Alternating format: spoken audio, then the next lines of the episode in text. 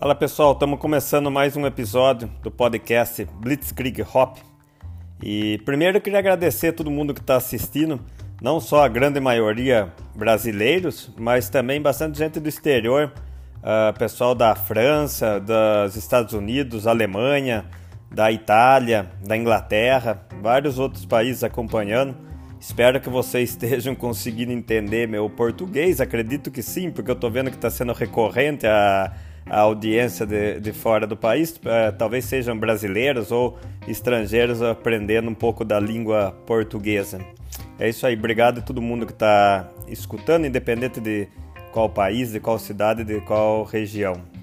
Uh, o importante é vir somar aqui com a gente. Se está gostando do podcast, uh, dá uma divulgada com os amigos para poder espalhar um pouco a ideia dele e a gente chegar com a palavra da cerveja artesanal em mais pessoas que nunca tinham escutado falar desse termo ou de cervejas especiais ou algo parecido com isso que a gente está tentando traduzir numa coisa que é simplesmente cerveja, né? Uma dúvida que algumas pessoas me perguntaram sobre o último episódio, que foi a, a terceira, o terceiro podcast que eu falei sobre o começo da Bamberg. E nesse último episódio, que é o episódio número 3, uh, eu finalizei uma parte onde eu administrava a fábrica e daí então me tornei o cervejeiro da Bamberg. Uh, teve bastante gente que me perguntou na foto de, da capa do podcast e na foto que eu divulguei nas redes sociais, é Janaína com uma régua gigante na mão dentro de uma das tinas. O que, que era aquilo lá?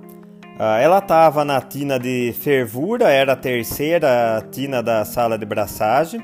Aquela régua gigante era a régua que a gente usava para medir o volume de mosto na tina de fervura ou na mostura, onde a gente quisesse medir o mosto, mas era bem mais utilizado na tina de fervura, onde a gente precisava realmente medir o mosto com uma precisão maior. Uh, na, naquela braçagem nossa a gente não tinha é, equipamento de, de, automação nela, na, a leitura da, do volume era feita com aquela régua. Eu não sei se ela estava realmente medindo o volume ou se foi só uma brincadeira para tirar a foto. Mas a verdade era isso. Era a tina de fervura e a régua servia para medir o volume onde ela estava medindo o volume ou tirando uma foto com a régua.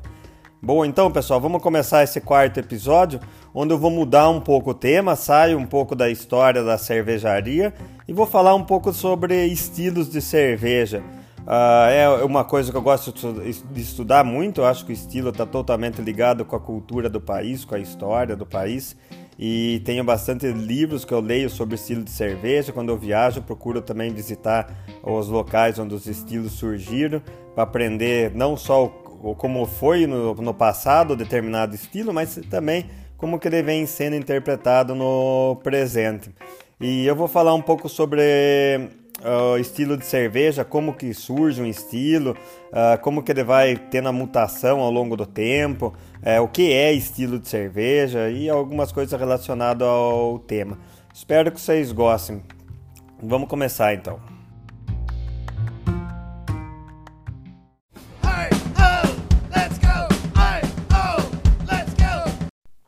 Eu fiz meu curso de mestre em estilos de cerveja no Cibel, que é uma escola que, ela, que eles ficam em Chicago.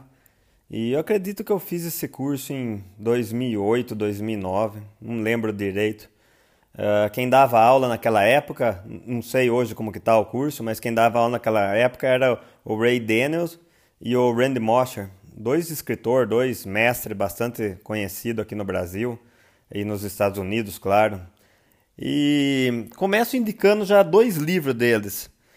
Se vocês quiserem é, saber um pouco mais sobre esses dois autores, uh, o Ray Daniels ele é mais matemático e o Randy Mosher já é mais aberto com inovações e tal. Não que o Daniels não seja também, mas a pegada dos dois, resumindo grosseiramente, é mais ou menos assim. O livro do Ray Daniels que eu recomendo é o Designing Great Beers.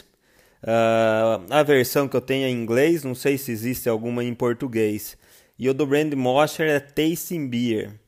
O Design Great Beers é para quem quer começar a fazer cerveja, uh, seja em casa ou até ele é útil para a indústria, ele não é tão profundo. Para o cervejeiro caseiro, ele já é um, um livro um pouco avançado. Para quem é, quer ser profissional, é um livro iniciante. E o, do, Tasting Beer do Randy Mosher é um livro fantástico para quem gosta de cerveja.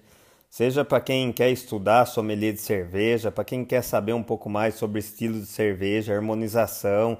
É, ele não, dá, não é muito voltado para fabricação de cerveja, mas é voltado para o mundo da cerveja e história. É um livro fantástico. Os dois são sensacionais. E por que, que eu estou falando isso? Porque eu vou começar falando da definição do estilo de cerveja. E eu vou usar a definição, uma tradução que eu fiz da definição que eu aprendi no curso de mestre em estilos quando eu fiz ano Cíbio. É uma definição que, para quem já assistiu alguma palestra ou aula minha sobre estilo de cerveja, sobre cerveja, eu sempre falo ela. Uh, estilo de cerveja é um conjunto de qualidades que combinam para formar uma única e identificável cerveja. E eu sempre termino falando que quando qualquer definição, quando a gente está na escola, quando sempre a gente, quando a gente aprende uma definição, você tem que ler. Foi acabei, é o que eu acabei de fazer. Eu não consigo decorar a definição. Eu acho muito mais fácil explicar para vocês o que, que é estilo de cerveja, uh, resumindo um pouco da, dessa frase uh, do que eu acabei de falar. Vou repetir ela: estilo de cerveja é um conjunto de qualidades que combinam para formar uma única e identificável cerveja. Uh, quando a gente olha no copo uma Weizen, só de olhar nela você já suspeita que aquilo lá seja uma Weizen, né? Ou uma cerveja turva, normalmente servida naquele copo mais alto, com a boca mais é, larga, né? No, no, topo dele, não a boca, mas o topo dele mais largo. Uh, é mais ou menos isso que seria o resumo, mas eu vou tentar explicar de uma forma mais fácil daqui para frente.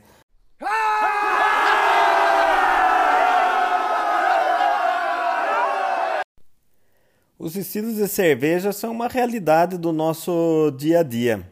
Uh, na, na, história tem muito sobre estilo de cerveja. Quando a gente viaja para Alemanha, para Bélgica, para a história desses países, a Inglaterra, hoje os Estados Unidos cada vez mais, né? A história desses países estão muito ligada com alguma, algum fato relacionado com a cerveja seja invenção de, da refrigeração, uh, medida de extrato, uh, tem vários, vários pontos científicos, uh, político que envolveu história e cerveja. Tem o mercado, tá aí, quando a gente para na frente de uma gôndola de um supermercado, consciente ou inconscientemente, nós estamos comprando cerveja pelo estilo, né? Seja quando você vê lá escrito Pilsen no rótulo, na sua cabeça já forma uh, as características daquela cerveja. Uh, você já tem alguma coisa, um pré-conceito do que está dentro daquela garrafa. Se você leva para sua casa uma cerveja que comprou e está escrito no rótulo Pilsen, você abre, ela está preta, automaticamente você fala, opa, que Pilsen é essa que está preta, né? Falando um caso bem extremo, né, da, de estilo, mas é, cotidiano nosso, né? Você, não precisa entender de cerveja. O leigo sabe o que, que é Pilsen, né? É, claro, cerveja clara, está sempre ligado à Pilsen brasileira, né?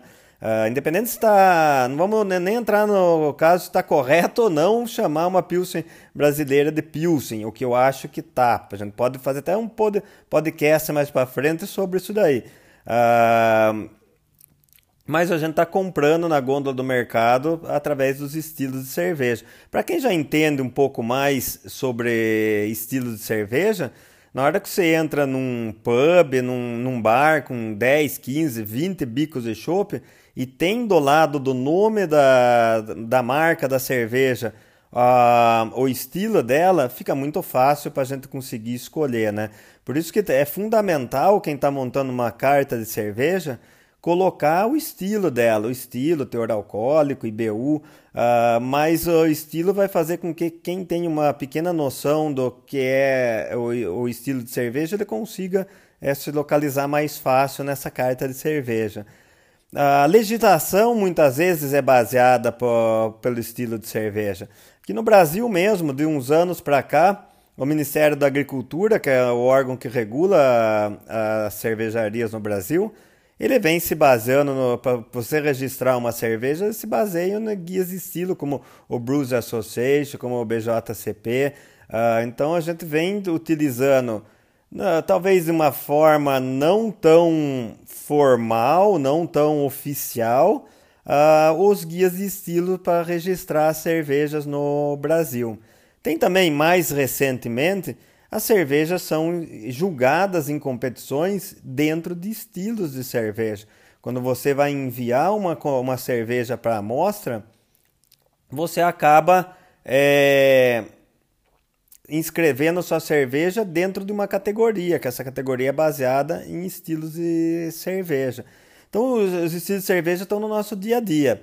Seja para uma pessoa que quer trabalhar com cerveja ou para quem só quer beber cerveja, é legal ter uma noçãozinha do, do que são os estilos de cerveja para poder se localizar melhor nessa história cervejeira. Os estilos de cerveja são também uma rotina dentro da fábrica. Quando você vai produzir uma receita, você vai fazer baseado em estilos de cerveja. Seja porque eu falei até agora do estilo estar tá no cotidiano nosso, é mais fácil para o consumidor se localizar para a legislação, ou se o foco é escrever na, em alguma competição, uh, mas você faz baseado em estilos de cerveja. Mesmo se você não quer se basear em um estilo de cerveja, você está te, tendo que ter uma, um norte, uma referência em estilos para até quando você vai fazer sua cerveja fora de um estilo de cerveja. É meio confuso, né? Eu explico. Por exemplo, a nossa cerveja Mosh Pit Ale. Uh, é uma sazonal que ela sai no meio do ano, ela tem 8,5% de álcool, é pretona, uh, 60 IBU, um pouquinho de malte defumado. Eu usei três estilos de cerveja para produzir uma cerveja sem estilo de cerveja. Quais foram os três estilos de cerveja? O Doppelstick, que é uma Alt Beer mais forte, um estilo tradicional do Düsseldorf, a Schwarzbier, que é a cerveja preta alemã, e a Rauchbier, a cerveja defumada, um pouco de malte defumado. Então foi uma mistura desses três estilos que resultou numa cerveja sem estilo. Então, o estilo de cerveja é extremamente importante para o consumidor, para a indústria, para a legislação, para a história, para tudo. A gente pode dizer que os estilos de cerveja vangloriam o passado e põem ordem no presente.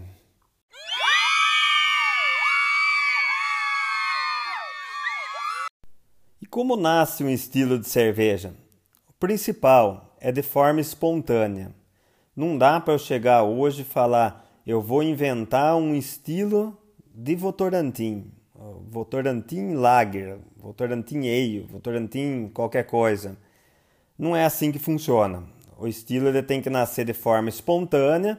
Ao longo dos anos, se muitas cervejarias de uma determinada região, de determinado país, estão reproduzindo aquela técnica, a cerveja está tendo características de aroma, sabores, é, semelhantes. Daí alguém vai determinar que aquilo lá é um estilo de cerveja de Votorantim, Capivara Ale, por exemplo. Uh, mas os estilos de cerveja eles nascem muito relacionados a fatores tecnológicos, geográficos, culturais, fatores subjetivos, contexto histórico, tecnológico, por exemplo, quando inventou, quando foi inventada a refrigeração, ou mesmo com o avanço da microbiologia, com o microscópio, enxergar levedura, a gente conseguiu, a gente que eu falo, os cervejeiros daquela época, eles conseguiram é, isolar uma célula, fermentar com temperatura controlada e com isso a gente foi tendo alguns estilos de cerveja.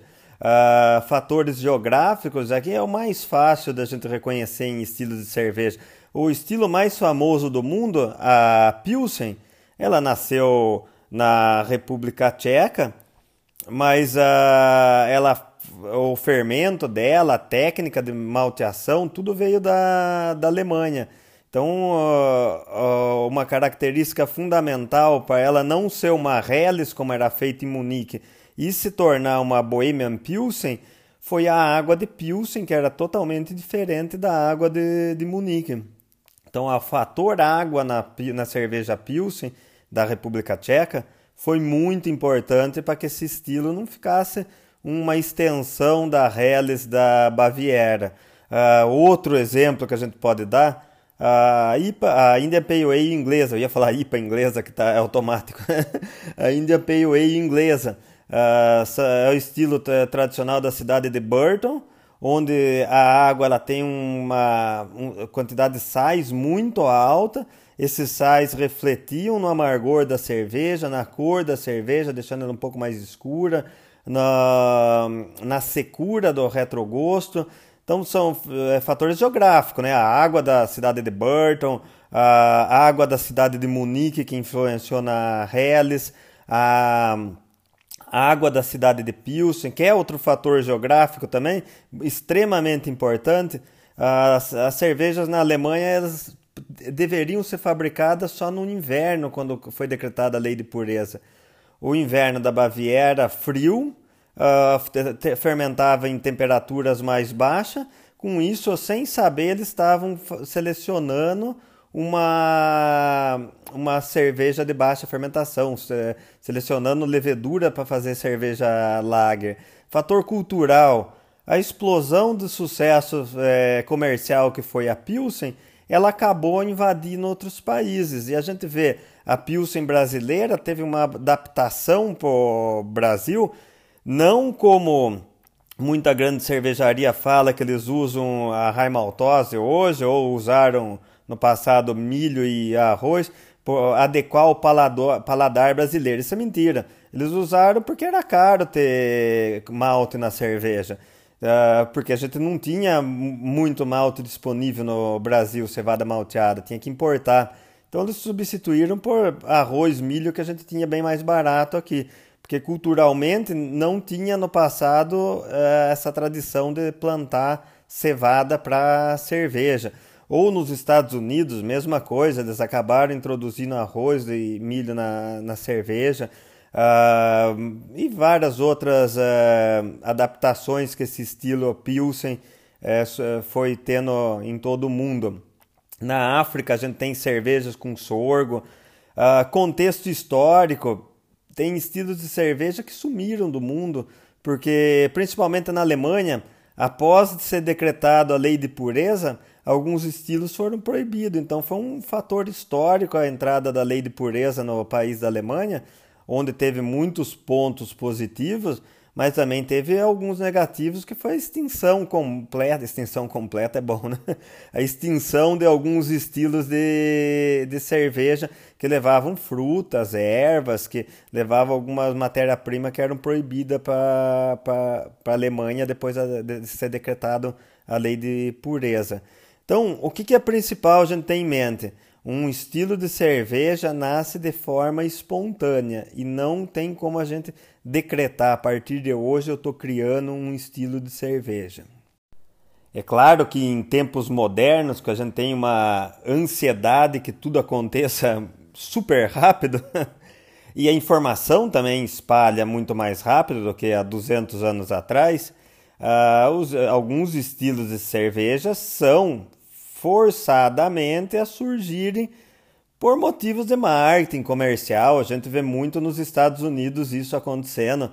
Uh, pego mais recentemente com o estilo New, New England IPA, Brut IPA, são todos estilos de cerveja que foram meio que forjado a acontecerem porque precisava ter novidade no país.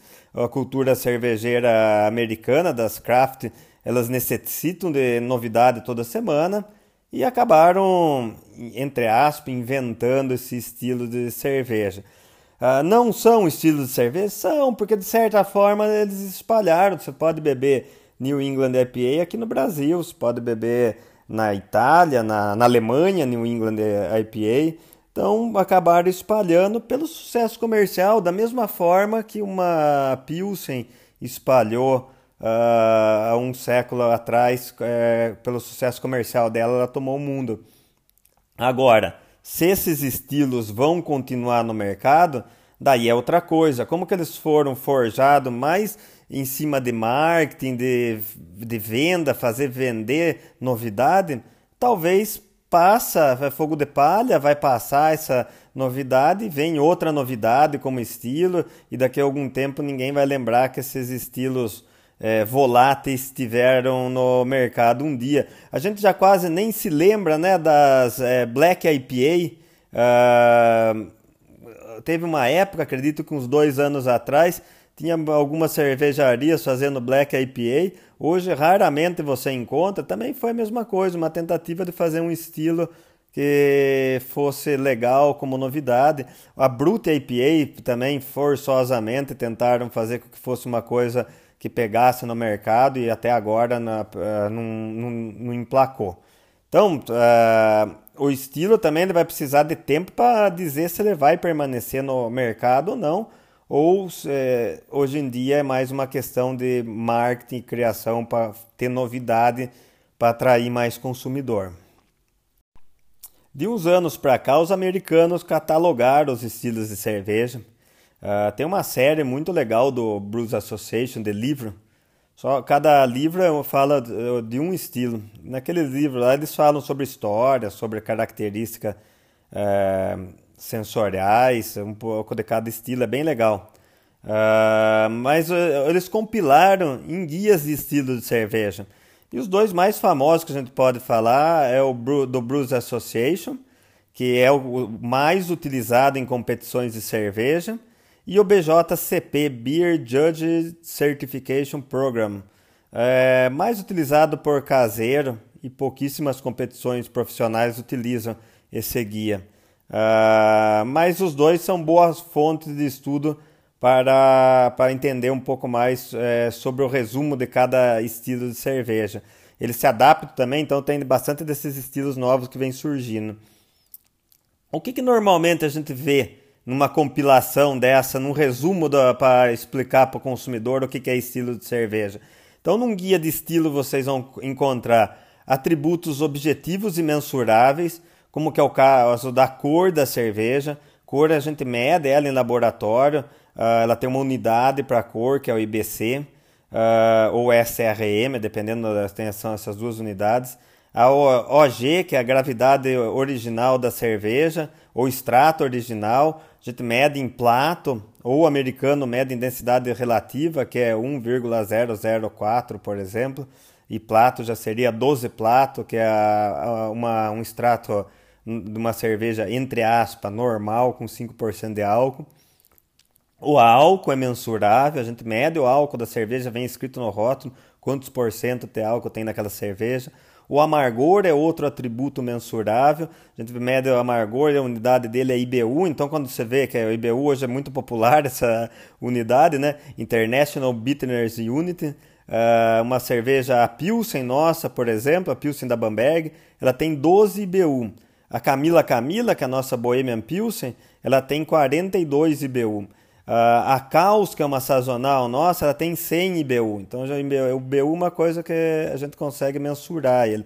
A atenuação da cerveja, vários outros fatores uh, do processo produtivo que são mensuráveis e pode estar no guia de estilo de cerveja. E depois são os atributos subjetivos sensoriais. Por exemplo, aroma. Uma Weizen ela tem aroma frutado e condimentado, onde o frutado lembra banana, o condimentado lembra o cravo. Uh, uma Alt Beer ela tem aroma é, de frutas vermelhas e amadeirado, frutas vermelhas vindo dos ésteres da fermentação e o amadeirado vindo dos fenóis da fermentação. Então, isso aí tudo é, é, subjetivo, sensorial. Você não mede quanto de aroma tem, não tem isso no guia, né? Sabor, a mesma coisa. Textura, quando a gente fala em textura, a gente está falando uh, o corpo da cerveja. A cerveja é leve, a cerveja é muito encorpada, a cerveja é, tem um corpo médio, a sensação na boca, se ela é adstringente ou não, tudo isso é subjetivo, é sensorial. Então a gente pode falar que num guia de estilo vocês vão encontrar isso daí: os atributos mensuráveis e os atributos, é, os atributos objetivos e mensuráveis e os atributos subjetivos e sensoriais. Estilo de cerveja a gente pode falar que é mais ou menos como fosse raça de cães ou estilo musical. Por exemplo, se fala para seu amigo, ah, eu tenho um cachorro da raça boxer. Pô, na hora que falou boxer, você já imaginou a imagem na sua cabeça daquele focinho achatado, uh, pelinho curto, um cachorro de médio porte que vai estar tá sempre babando, brincalhão, que vem correndo e dá com, a pata no seu, com as duas patas no seu peito para querer fazer graça com você. Uh, já vem isso na cabeça. Se ele parecer com um cachorrinho pequenininho, peludinho, com latidinho estridente, você fala, pô, mas caramba, isso não é boxer, né? É mais ou menos isso o estilo de cerveja. Ou se você pegar o, o primeiro disco do Ramones, você entregar para uma pessoa e perguntar para ele o que, que é esse que estilo de música que é esse disco, só olhando pela capa, você olha ali e fala, ah, é rock. Talvez você não vai falar que é punk, né? Porque também quando lançou o primeiro disco do Ramones, nem eles sabiam que eles eram punk, né? Então você vai olhar e fala, pô, é uma banda de rock isso daqui, né? Se você ligar o disco e tiver umas viola, é, uma dupla cantando estridente, alguma coisa, você fala, caramba, mas não é tão rock isso daqui não. Então a gente acaba com a imagem do ou que no, nos slides que eu apresento tem uma imagem do Andréas tocando guitarra, que é quando eu falo dessa parte aqui. Uh, e quando você olha o Andréas nessa foto tocando guitarra, cabeludão, com a posição dele na guitarra e tal, você fala, pô, esse cara tá mandando bala num rock pesado, num rock e tal. Então você faz uma, uma um pré-conceito do que você imagina que seja aquele estilo musical ou aquela raça do cachorro através de um conhecimento que você já tenha prévio. Estilo de cerveja é mais ou menos isso, quando se fala que ah, essa cerveja minha é uma Schwarzbier, é uma Dunkel, é uma Bock, você já imagina alguma coisa, o que se pode esperar daquela cerveja que você vai beber. Agora um pouco de opinião pessoal minha. Estilo de cerveja é uma coisa que a gente se preocupa muito com isso, né? Do jeito que eu falo, nós, América Latina, Estados Unidos, uh, os americanos uh, catalogaram esses estilos de cerveja. Uh, eu já visitei cervejaria, por exemplo, a Fantôme, se eu não me engano ela fica fronteira, Bélgica e, e, e França, acredito eu. O cara não tem a mínima ideia do que é estilo de cerveja. Ele faz cerveja, ele tá pouco ligando pro que ele tá fazendo. Já visitei, eles falam, ah, mas os belgas são assim mesmo, meio louco, eles não estão muito preocupados com o estilo de cerveja. E sim, os belgas não estão nem um pouco preocupados com o estilo de cerveja. Mas já visitei cervejaria no interior da Franconia, na, dentro da Alemanha, dentro da Baviera, né? Franconia é a região onde está a cidade de Bamberg. Ah, você pega o cara no vilarejo de 100 pessoas, o cara só fala dialeto lá. Ele também não tem a mínima noção do que é estilo de cerveja. Ele faz cerveja. Eu perguntei uma vez, tem duas histórias interessantes. Uma vez eu perguntei pro cara qual estilo que ele fazia na hora que eu cheguei na cervejaria. Eles eh, acharam uma pessoa no bar. Eu cheguei de bicicleta lá, eles acharam uma pessoa no bar que entendia um pouco de inglês. Infelizmente eu não falo alemão para traduzir, porque era tão diferente eu ter chegado de mochila nas costas, e não tinha nada a ver com quem estava ali naquele bar. Eles queriam saber o que eu estava fazendo lá. E depois, quando eu consegui embalar na conversa, eu perguntei que estilo de cerveja que eles faziam. E ele falou que eles faziam cerveja. E daí, na hora que eu fui tomar, era uma lager perfeita da Franconia e eles tinham também uma cerveja defumada, que eles falavam que era a receita do pai deles, do avô deles, não sei, do antepassado deles, né? Eles nem faziam ideia que era uma Rauchbier, uma Rauchbier, como a gente fala aqui no Brasil, uma cerveja defumada e estava lá. Outra vez eu estava também numa cervejaria, essa, a, a, se eu não me engano, é a Wagner, em Me Meckendorf, perto de Bamberg também. Uh, eu perguntei para o cervejeiro quanto de. Eles fermentavam fermentação aberta. Eu perguntei quanto de fermento de, de trigo, levedura de trigo, eles colocavam para inocular o mosto. Ele falou: Não sei, eu jogo três baldes de fermento. É assim, esse balde está aqui. Desde que meu avô fazia cerveja, provavelmente está antes dele, é isso que eu jogo, três baldes de cerveja. Esses são os genuínos estilos de cerveja. A gente aqui acaba meio que querendo moldar estilo de cerveja, mas uh, estilo para essas uh, escolas cervejeiras que são tradicionais, como a Alemanha, a Bélgica, é, Inglaterra, é, hoje em dia os Estados Unidos desponta, mas não dá para a gente falar que eles é, poderiam se incluir co como essa tradição cervejeira. Eles fazem cerveja, fazem cerveja desde que existe é, o mundo ali naquela região, desde que descobriram fermentação. Provavelmente eles fazem cerveja antes de pão. Então os estilos estão ali, né? Vale ressaltar também que o estilo de cerveja ele vai se adaptando ao longo dos anos. A Pilsen que era feita há 200 anos atrás não é a mesma Pilsen que a gente bebe hoje na Pilsen Urquell, que foi a inventora do estilo Pilsen tcheco.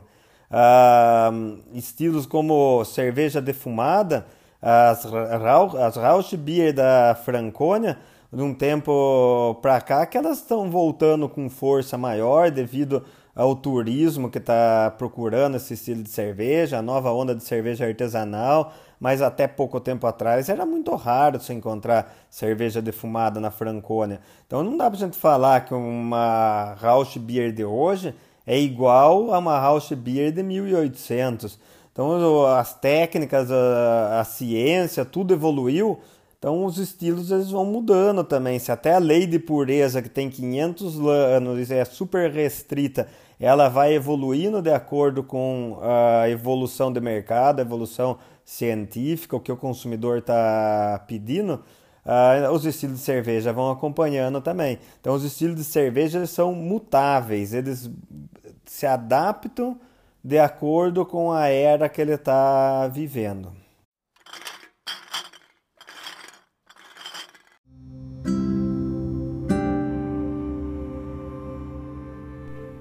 Bom, pessoal, novamente eu me alongando, né? Já no, uh, no, próximo podcast eu nem vou falar isso, que eu me alonguei, que eu já tô, vocês já acostumaram, né? Que eu, que eu falo muito. Uh, como pôr em prática o seu conhecimento sobre estilo de cerveja ou como estudar na prática estilo de cerveja? O ideal seria você pegar uh, um avião e até a cidade de Düsseldorf experimentar todas as cervejas que as cervejarias estão é, fabricando e daí você teria feito o melhor estudo de campo sobre alt beer.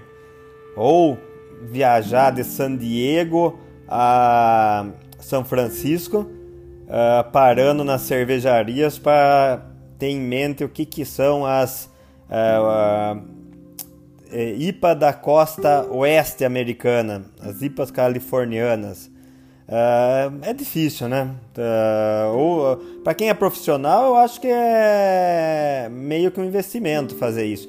Eu estou falando para o consumidor normal. Talvez você faça uma viagem ou outra voltada, no meio dela você toma um estilo de cerveja, mas na prática, tirando nós nerd de cerveja, ninguém vai fazer 10 é, dias só é, pesquisando cervejaria e cerveja uh, junto com o companheiro ou com a companheira de viagem. Uh, ou é ele ou ela gosta mesmo de, disso junto com você, ou você está ferrado com essa viagem sua. Eu acho que uma forma simples de você estudar estilo de cerveja, caso queira, que também o bebedor comum não precisa saber sobre estilo de cerveja, é mais como uma curiosidade isso. Você pode baixar na internet o guia do Brewers Association, que eu recomendo, para mim eu acho mais didático do que o BJCP. Você entra na se digital do Bruce Association, tem até em português. Uh, e daí você consegue é, pegar um estilo de cerveja, vai num mercado aí especializado em cerveja artesanal. Uh, a obrigação do mercado especializado de cerveja artesanal é ter alguém lá para indicar para você. Então vamos supor, você pegou lá Weizenbier. Você chega nesse mercado e fala, amigo, preciso levar algumas Weizen para casa, eu a fim de aprender sobre esse estilo. Pega alguma coisa importada, nacional, pergunta para ele o que, que é a referência. Normalmente os estilos de cerveja têm alguma, alguns ícones só do, do, que você pode estudar, né? Por exemplo, a Schneider Weiss, a gente tá falando da Weizen, né? Falou de Weizen é Schneider, né, que vem na cabeça. Falou de Pilsen, é Pilsen Urquell.